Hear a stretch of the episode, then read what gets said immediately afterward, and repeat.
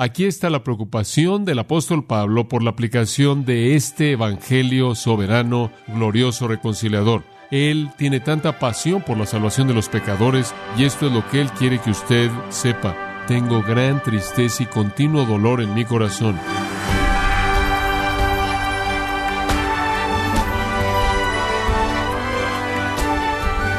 Sea usted bienvenido a su programa Gracias a vosotros con el pastor John MacArthur. ¿Cómo armonizamos el tema de la soberanía divina y la responsabilidad humana con la evangelización?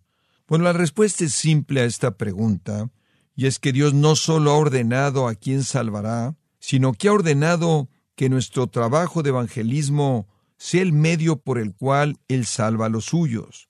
Por ello quiero invitarle a que nos acompañe a continuación con el pastor John MacArthur, quien nos ayudará a profundizar en estas verdades en el mensaje titulado Una explicación del Evangelio soberano en gracia a vosotros.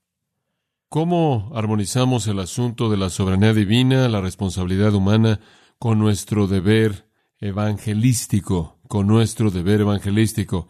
Se nos ha dado el ministerio de la reconciliación, se nos ha dado la palabra de la reconciliación, el mensaje acerca de un Dios que reconcilia, que ha provisto un camino para que los pecadores se reconcilien con Él.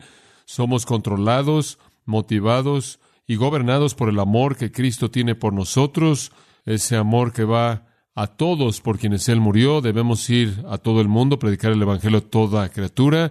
Debemos, como Pablo dijo en 2 Corintios 5:11, persuadir a los hombres porque entendemos el terror del Señor, el juicio divino, el infierno eterno, todo eso. Entonces sabemos que se nos ha dado la responsabilidad de ser fieles en nuestro evangelismo. Al mismo tiempo, algunas veces luchamos con esta realidad de la soberanía divina. ¿Y qué es lo que podemos hacer cuando todo es predeterminado por Dios y llevado a cabo por el Espíritu Santo? Bueno, la respuesta simple a la pregunta es que Dios no solo ha ordenado a quienes Él salvará, sino que Él ha ordenado que nosotros en nuestro evangelismo fiel seamos el medio mediante el cual Él salvará a los suyos. Ser útiles a Él es el propósito en el cumplimiento de su plan soberano, ser un instrumento que Él puede usar, ser un instrumento para honra, útil para el Señor, ser obedientes debido a que eso trae, claro, bendición, recompensa en esta vida y recompensa eterna también. Pero al tratar de armonizar este asunto de la soberanía divina y la responsabilidad humana, lo cual me parece ser la dificultad número uno con la que lucha la gente que estudia la Biblia tratar de armonizar eso. Mi respuesta a eso a lo largo de los años simplemente ha sido aclarar el asunto, porque la Biblia realmente no nos da una resolución a eso, porque esto es algo que está más allá de nosotros. Es una realidad trascendente que es armonizada de manera perfecta en la mente de Dios, pero un dilema para nosotros. Nuestra responsabilidad es darle a Dios la gloria por la salvación y entregar nuestras vidas a llamar a los pecadores al arrepentimiento en el ministerio de la reconciliación. Estas dos cosas son presentadas una contra otra en los capítulos 9, 10 y 11 de Romanos. Una de las cosas que me encanta hacer es simplemente mostrarle lo que la Biblia dice. Y hay cierta naturaleza evidente en sí misma en las Escrituras, es su propia explicación de sí misma y a veces simplemente leer con atención se vuelve claro y creo que vamos a ver eso en este texto. En los capítulos 9 al 11 el apóstol Pablo descubre su corazón en el área de la aplicación del Evangelio en el área de la aplicación del Evangelio a los pecadores y especialmente a aquellos que están más cercanos a su corazón, esto es, los judíos. ¿Acaso Pablo entiende el Evangelio? Absolutamente, hemos visto eso. ¿Acaso él entiende su responsabilidad? Absolutamente, entendemos eso. ¿Acaso él entiende que esta es una obra soberana de Dios? De manera clara, Él ha desarrollado eso para nosotros. ¿Acaso Él entiende que los pecadores son responsables y deben arrepentirse y creer? Él entiende eso. Habiéndonos dado una mirada al Evangelio en los capítulos 1 al 8 en Romanos, que realmente es el desarrollo completo del entendimiento de Pablo del Evangelio, en el capítulo 9 él hace una aplicación, una aplicación. Aquí está la preocupación del apóstol Pablo por la aplicación de este Evangelio soberano, glorioso, reconciliador. Capítulo 9, versículo 1. Verdad digo en Cristo, no miento, y mi conciencia me da testimonio en el Espíritu Santo. Todo eso simplemente es para decirnos que no podemos cuestionar el motivo de Pablo, no podemos cuestionar su pasión, no podemos cuestionar su integridad. Esta es una sección de las Escrituras que contiene un corazón que está sangrando. Él tiene tanta pasión por la salvación de los pecadores. Él quiere que todo mundo entienda la verdad de esa pasión. Él no es un fraude. Su conciencia en ese asunto está limpia en el Espíritu Santo y esto es lo que Él quiere que usted sepa, que tengo gran tristeza y continuo dolor en mi corazón. ¿Sabe una cosa? Simplemente debo decir esto. Hay mucha gente que abraza la teología reformada que no me parece tener eso. ¿Dónde está la tristeza? ¿Dónde está la tristeza incesante? ¿Dónde está el dolor? ¿Dónde está la agonía? ¿Dónde está el dolor por la condición perdida de la gente? Usted puede tener tanta confianza y estar tan cómodo con la doctrina de la soberanía que usted abandona completamente esta pasión de corazón. ¿Cuán profunda es esta pasión para Pablo? Versículo 3, porque deseara yo mismo ser anatema, separado de Cristo, por amor a mis hermanos, los que son mis parientes según la carne. No creo que jamás yo me he oído decir eso. Condéname si al condenarme a mí puedes salvar a alguien más. Envíame al infierno si al ir al infierno podría traer a alguien más al cielo. Esta es una pasión que es tan abrumadora en la vida de Pablo que él de hecho contempla la posibilidad de que él desearía que él mismo fuera condenado si de alguna manera eso pudiera traer salvación al pueblo por el que está tan dolido. Ciertamente no habría alguien que entendiera mejor la doctrina de la soberanía divina que el apóstol Pablo, ¿verdad? Al mismo tiempo, él tuvo esta pasión profunda por los perdidos. Y en particular, él dice en el versículo 3, por amor a mis hermanos, los que son mis parientes según la carne, que son israelitas, de los cuales son la adopción, la gloria, el pacto, la promulgación de la ley, el culto y las promesas, de quienes son los patriarcas, Abraham, Isaac y Jacob, y de los cuales, según la carne, vino Cristo el Mesías, el cual es Dios sobre todas las cosas, bendito por los siglos. Amén. ¿Sabe una cosa? Este es un hombre que simplemente irrumpió en doxología sin planearlo. Esa es una doxología. Él simplemente dice el nombre de Cristo y él irrumpe en una doxología, el cual es Dios bendito por encima de todos. Amén. Este es un hombre que conoció la tristeza y una tristeza incesante por la condición perdida del pueblo a quien él amaba. Observa el capítulo 10, versículo 1. Hermanos, Ciertamente el anhelo de mi corazón y mi oración a Dios por Israel es para salvación. Usted podría preguntar, Pablo, si ya está predeterminado quién va a ser salvo, ¿por qué estás orando? ¿Por qué estás orando? Y él le respondería a usted al decir, mi pasión motiva mis oraciones, porque me preocupo, porque estoy cargado tan profundamente, porque estoy entristecido de manera tan profunda, porque yo sé que se me ha mandado y se me ha llamado a orar Pablo mismo inclusive le dijo a Timoteo que orara por todos los hombres con respecto a su salvación. Pablo era tan apasionado por la salvación de los pecadores que él dio todo lo que tuvo en ese esfuerzo en su vida, tanto a manera de ministerio público como a manera de intercesión privada a favor de ellos, y su oración a Dios por ellos fue por su salvación. Observo el capítulo 11, versículo 1. Digo pues, él escribe, ¿ha desechado Dios a su pueblo?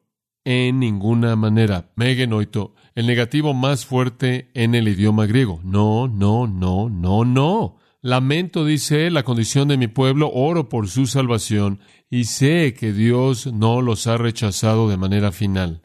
Esto realmente es el rango completo de actitudes necesarias para un evangelista eficaz. Usted tiene que lamentar la condición de los perdidos. Usted debe desear su salvación al grado que usted ora por ellos. Y usted debe creer que Dios tiene la salvación en mente para algunos de ellos. Ahora, en estos tres capítulos 9, 10 y 11, Él revela la pasión que lo movió, pasión por la salvación de pecadores. Y fueron tanto judíos como gentiles, y sabemos eso porque aunque Él tuvo este deseo en particular por los judíos, Él fue el apóstol a los gentiles. Conforme estos capítulos se desarrollan, presentan, creo que usted podrá decir, cuatro componentes esenciales, cuatro realidades, cuatro verdades acerca del evangelismo. Todas son necesarias, sin embargo, aparentemente son paradójicos. Se colocan en una posición de tensión. Entonces, simplemente tomemos cada una de ellas a la vez. El capítulo 9 enfatiza la soberanía divina. El capítulo 9 enfatiza la soberanía divina. Comencemos en el versículo 6. El hecho de que Israel no ha creído, el hecho de que Israel no es salvo, el hecho de que han rechazado a Cristo, versículo 6, no es porque la palabra de Dios ha fallado. ¿Por qué? Porque no todos son israelos que descienden de Israel. ¿Sabe usted lo que eso significa? Dios nunca tuvo la intención de que todos los judíos fueran salvos. Eso es lo que él está diciendo. La explicación establece la soberanía divina. Ni son todos hijos, versículo 7, porque son descendientes de Abraham, esto es hijos de Dios, sino que por Isaac tus descendientes serán nombrados. Estos no son los hijos de la carne, que son los hijos de Dios, sino que los hijos de la promesa son considerados como descendientes. Esta es la palabra de la promesa. En este tiempo vendré y Sara tendrá un hijo, y no solo esto, estuvo Rebeca también, cuando ella había concebido gemelos por un hombre, nuestro padre Isaac, porque aunque los gemelos no habían aún nacido y no habían hecho aún ni bien ni mal, para que el propósito de Dios conforme a la elección permaneciese, no conforme a las obras, sino conforme el que llama, se le dijo a ella por Dios, el mayor servirá al menor, como está escrito, a Jacob amé y a Esaú que aborrecí. ¿Sabe usted? Los primeros cinco versículos aquí podrían pensar a alguien que todo había salido mal, que Dios en el principio había tenido la intención de salvar a todos los judíos y el plan había fracasado, y la respuesta de Pablo es, la incredulidad de Israel es perfectamente coherente con el propósito y promesa de Dios. La promesa de Dios no falló, el poder de Dios no falló desde el principio. Dios estaba tomando decisiones, como es visto inclusive antes de que Jacob y Esaú nacieran. Versículo 14 entonces asume la crítica inmediata que va a venir. ¿Qué pues, diremos? ¿Que hay injusticia en Dios? Esto no parece justo. ¿No es justo que Dios escoge? Eso no es justo. Entonces decimos que hay, hay injusticia. No, no, no. El Salmo 119 dice de Dios que tu justicia es una justicia eterna, o tu justicia es una justicia eterna. Salmo 7, versículo 9 dice, tú eres el justo tú eres el justo. Dios define la justicia. Y él responde con soberanía. Versículo 15. Pues a Moisés dice, tendré misericordia del que yo tenga misericordia, y me compadeceré del que yo me compadezca. Así que no depende del que quiere, ni del que corre, sino de Dios, que tiene misericordia. Porque la Escritura dice a Faraón, para esto mismo te he levantado, para mostrar en ti mi poder, y para que mi nombre sea anunciado por toda la tierra. De manera que de quien quiere tiene misericordia y al que quiere endurecer, endurece. ¡Wow! Eso es. Eso es tan claro como puede ser que Dios toma decisiones. Dice usted, ¿es eso justo? Justo enviaría a todo mundo a dónde? Al infierno. ¿Quiere usted lo justo? No creo. No hay error alguno en el entendimiento de Pablo de la soberanía de Dios, en absoluto. El versículo 19 entonces, otra crítica va a ser presentada en contra de esto. Pero me dirás, ¿por qué? Pues sin culpa. Porque ¿quién ha resistido a su voluntad? ¿Cómo es posible si todo esto es decidido por Dios? Puedes culparme a mí si no creo. ¿Cómo puedes hacer eso? Y aquí está la respuesta, versículo 20. Mas antes, hombre, ¿quién eres tú para que alterques con Dios? Cállate, cierra la boca. No cuestiones la justicia de Dios. ¿Diré el vaso de barro al que lo formó por qué me has hecho así? ¿O no tiene potestad el alfarero sobre el barro para hacer de la misma masa un vaso para honra y otro para deshonra? ¿Acaso no puede el alfarero hacer lo que él quiere? ¿Acaso Dios no es absolutamente soberano? ¿Por qué le estás preguntando? ¿Por qué lo estás cuestionando? De hecho, versículo 22. ¿Y qué sí? Es como si dijera, ¿y qué? ¿Qué te importa a ti? ¿Por qué crees que tú debes entrar en la ecuación si Dios, queriendo mostrar su ira, y hacer notorio su poder, su poder de juicio, soportó con mucha paciencia los vasos de ira preparados para destrucción. Y lo hizo para hacer notorias las riquezas de su gloria. Las mostró para con los vasos de misericordia que él preparó de antemano para gloria. Tú no tienes un derecho a decirle a Dios lo que él puede hacer y lo que no puede hacer. ¿Y qué si Dios quiso demostrar su ira? ¿Acaso no tiene un derecho de mostrar su ira? ¿Acaso no tiene un derecho de mostrar su justicia santa? Hay unos interesante del verbo aquí. Él soportó con mucha paciencia los vasos de ira. Verbo pasivo. Verbo pasivo. Soportó aquellos preparados para destrucción. Son preparados para la destrucción por el pecado de ellos. El agente no es nombrado en el proceso de la destrucción. No hay un sujeto para el verbo pasivo, pero obviamente el agente es la persona. El agente es el pecado que mora en la persona. Mientras que en el versículo 23 y 24 los verbos son activos y Dios es el que lo está haciendo.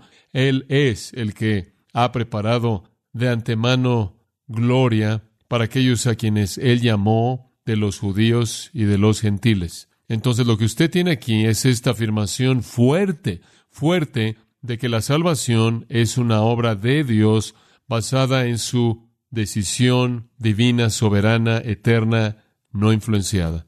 Ahora Pablo quiere probar esto a partir del Antiguo Testamento. Entonces en el versículo 25 él toma el lenguaje de Oseas e Isaías. Como también en Oseas dice, llamaré pueblo mío al que no era mi pueblo y a la no amada, amada. Y en el lugar donde se les dijo, vosotros no sois pueblo mío, allí serán llamados hijos del Dios viviente. Versículo 27, también Isaías clama tocante a Israel, si fuera el número de los hijos de Israel como la arena del mar, tan solo el remanente será salvo, porque el Señor ejecutará su sentencia sobre la tierra en justicia y con prontitud. Y como antes dijo Isaías, si el Señor de los ejércitos no nos hubiera dejado descendencia o remanente, como Sodoma habríamos venido a ser y a Gomorra seríamos semejantes, el toma del profeta Oseas y el profeta Isaías, textos del Antiguo Testamento, que vieron la incredulidad de Israel en el futuro y también vieron la salvación del remanente. La salvación del remanente, versículo 17 es el clave. Aunque el número de los hijos de Israel fueran como la arena del mar, es el remanente que será salvo. Dios salva un remanente recordando el capítulo 6 de Isaías, en donde Isaías ve la visión y Dios dice, ¿quién irá por nosotros, verdad? Isaías dice, aquí estoy, Señor, envíame a mí. Y él ha sido limpiado con el carbón ardiente tocando sus labios y ahora él va a ser enviado por Dios a la nación de Judá a proclamar el juicio babilónico venidero. La ira de Dios va a caer y Dios dice, ¿quién va a ir? Y le va a decir a este pueblo.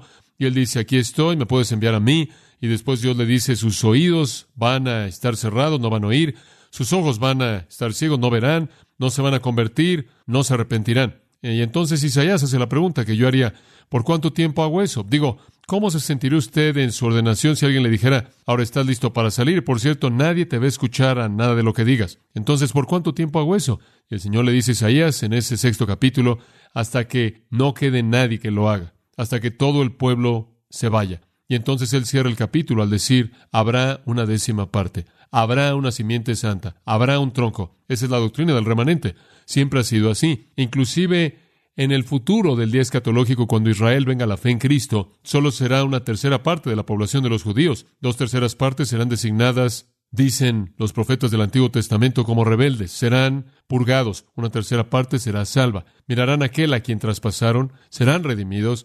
Una fuente de limpieza se les abrirá y recibirán el reino prometido en el Antiguo Testamento. No puede ser confuso lo que él está diciendo. ¿Acaso Israel no tuvo responsabilidad humana en esto? ¡Ja! Claro que la tuvieron. Observa el versículo 30. ¿Qué pues diremos? Que los gentiles que no buscaron justicia alcanzaron justicia. Esto es la justicia que es por la fe. Pero Israel buscando una ley de justicia no llegó a la ley.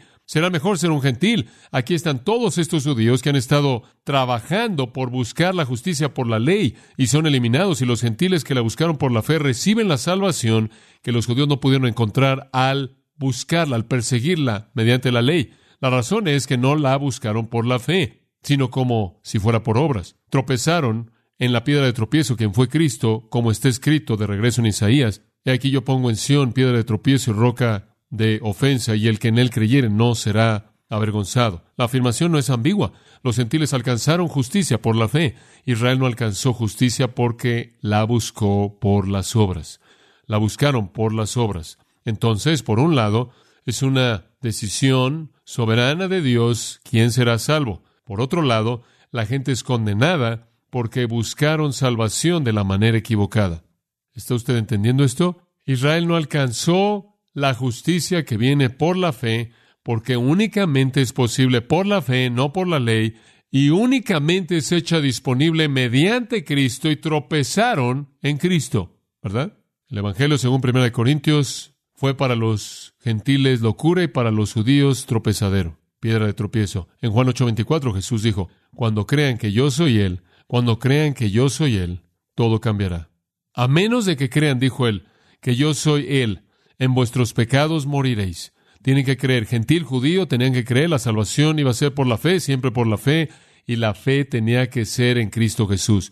Los judíos se rehusaron a hacer eso, tropezaron en Cristo, por lo tanto están perdidos. ¿Acaso eso significa que el plan de Dios falló? No, Dios nunca tuvo la intención de que todo Israel fuera el Israel verdadero, sino que hubiera un remanente, y si Dios determina mostrar su gracia en un remanente, Él tiene un derecho de hacer eso, y si Él determina mostrar su juicio y su ira y su santidad al condenar a pecadores, Él tiene un derecho de hacer eso, entonces ahí tiene usted el asunto de la soberanía divina. Vaya al capítulo 10. Y en el capítulo 10 hay un cambio dramático aquí, simplemente un cambio dramático, porque el tema ahora es la responsabilidad humana. Tuvimos una pista de eso al final del capítulo 9. Hermano, ciertamente el anhelo de mi corazón y mi oración a Dios por Israel es para salvación. Este deseo significa un tipo de, un deseo de ruego apasionado. Él no termina en indiferencia por la doctrina de la soberanía en el capítulo 9. Él acaba de escribir el capítulo.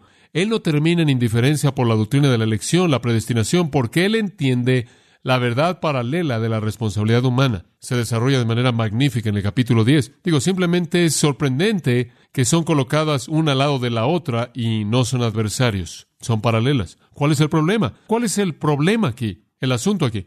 Quiero que sean salvos, dice el versículo 1. Quiero que sean salvos. Mi corazón clama por la salvación de ellos, a tal grado que yo casi podría desear que yo estuviera condenado si ellos pudieran ser salvos. ¿Cuál es el problema? Bueno, el versículo 12 lo explica.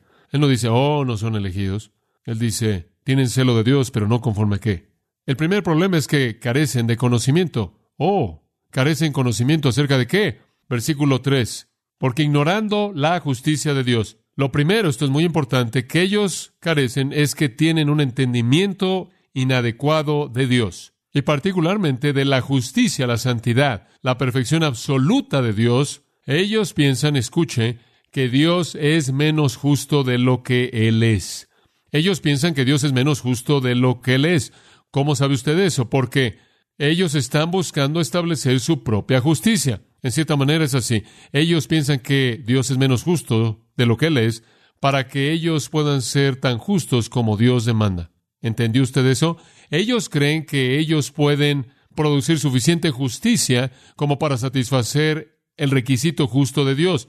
Por lo tanto, tienen un conocimiento no adecuado de Dios en su justicia y tienen un conocimiento totalmente inadecuado de su propia pecaminosidad. Creen que Dios es menos justo de lo que Él es, que ellos son más justos de lo que ellos son, y por lo tanto creen que pueden establecer su propia justicia delante de Dios en lugar de sujetarse a sí mismos a la justicia perfecta de Dios y clamar por misericordia carecen del conocimiento de Dios, carecen del conocimiento del pecado, carecen del conocimiento de Cristo. Versículo 4.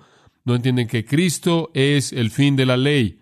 Cristo es el único que cumple la ley para justicia a todo aquel que cree. En otras palabras, estamos de regreso a la justicia activa de Cristo, la naturaleza de Jesucristo. Ellos no entienden que el único que puede y que ha cumplido la ley de manera perfecta es el Señor Jesucristo y es su justicia perfecta imputada por Dios al que cree en Él. Ellos no entienden eso, no entienden la naturaleza de Dios, ellos no entienden la naturaleza de su propia condición caída, no entienden la justicia de Dios que viene por Cristo. Ellos tampoco entienden que la salvación es por la fe al final del versículo 4 para todo aquel que cree. Y después él procede a hablar de eso en el versículo 5, porque de la justicia que es por la ley, Moisés escribe así, el hombre que haga estas cosas vivirá por ellas. Muy bien, quiere venir usted por la ley, entonces será hecho responsable para que guarde de manera perfecta la ley y usted está condenado por eso. Pero, versículo 6, la justicia basada en la fe. Eso es lo que Pablo quiere comunicar.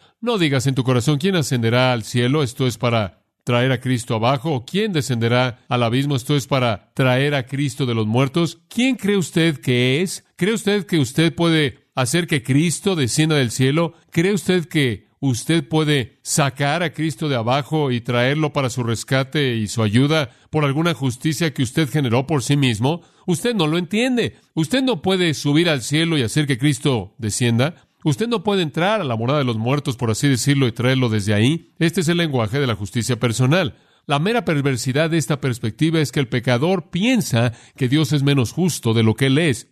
Se ve a sí mismo como más justo de lo que Él es y por lo tanto cree que es posible para Él traer a Dios a este mundo para que Dios pueda darle justicia. Este es lo dice imposible.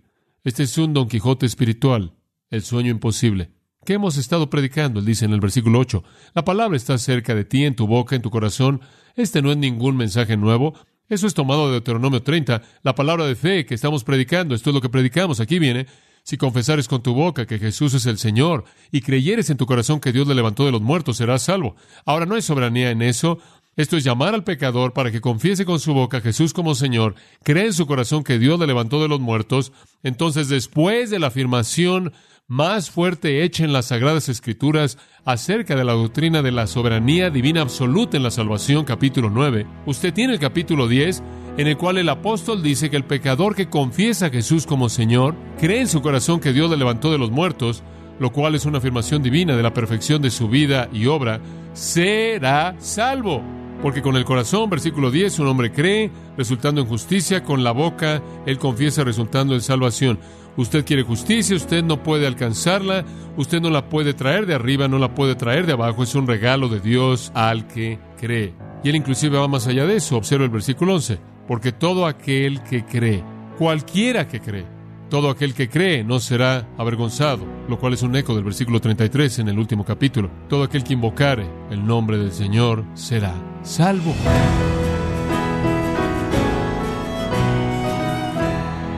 Ha sido el pastor John MacArthur con la serie El Evangelio según Pablo, en gracia a vosotros. Estimado oyente, le tengo una gran noticia. Ya está a su disposición la teología sistemática de John MacArthur, Sabemos que la doctrina no es sólo para los teólogos, sino que es importante para todos los cristianos, porque nos muestra quién es Dios y cómo debemos vivir, sistematizando la teología que ha sustentado el conocido ministerio de predicación del pastor John MacArthur durante décadas, este resumen de la doctrina cristiana básica, teología sistemática, cubre temas como Dios el Padre, Jesucristo, el Espíritu Santo, la Biblia, la salvación y mucho más.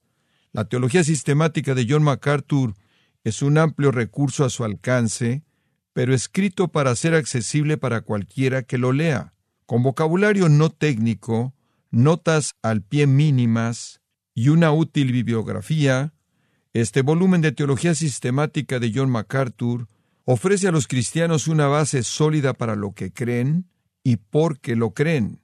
La teología sistemática de John MacArthur está disponible en gracia.org o en su librería cristiana más cercana.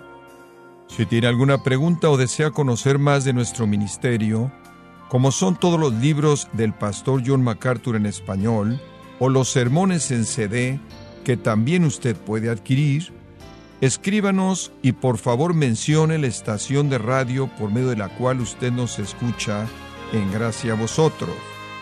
Es importante conocer no solo el país y ciudad de donde usted nos escucha, sino también la radio. Para quienes contactan nuestro ministerio por primera vez, pueden solicitar una copia del mensaje de promoción sin costo alguno, un mensaje por oyente únicamente.